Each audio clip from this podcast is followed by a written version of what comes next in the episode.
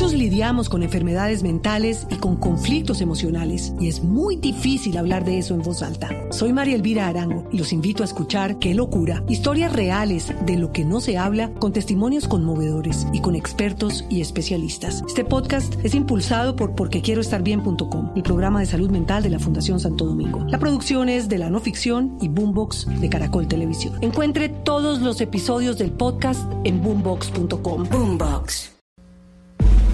Paola Ochoa es periodista. Está en Mañanas Blue. 6 de la mañana, 16 minutos, y esta semana será muy importante en materia económica, de un lado porque se vence el plazo para aprobar la ley de presupuesto, y de otro porque esta semana se conoce el texto oficial de la reforma tributaria o la ley de financiamiento, como le dicen ahora estratégicamente en este gobierno. En cuanto a la ley de presupuesto, este 20 de octubre se vence el plazo para su aprobación en el Congreso, un Congreso que ya aprobó un monto general de 258.9 billones de pesos, pero que todavía está pendiente de dar su visto bueno en el caso de las asignaciones y las partidas para cada uno de los sectores que viven del presupuesto, algunos de los cuales vienen quejándose en diferentes escenarios, como es el caso del sector educación y más concretamente de la educación superior, que a pesar de haber recibido una partida adicional de medio billón de pesos, no ha sido suficiente para calmar los ánimos de estudiantes y maestros quienes vuelven a marchar nuevamente este jueves para exigir un mayor aumento del presupuesto tanto para Colciencias y las universidades públicas como también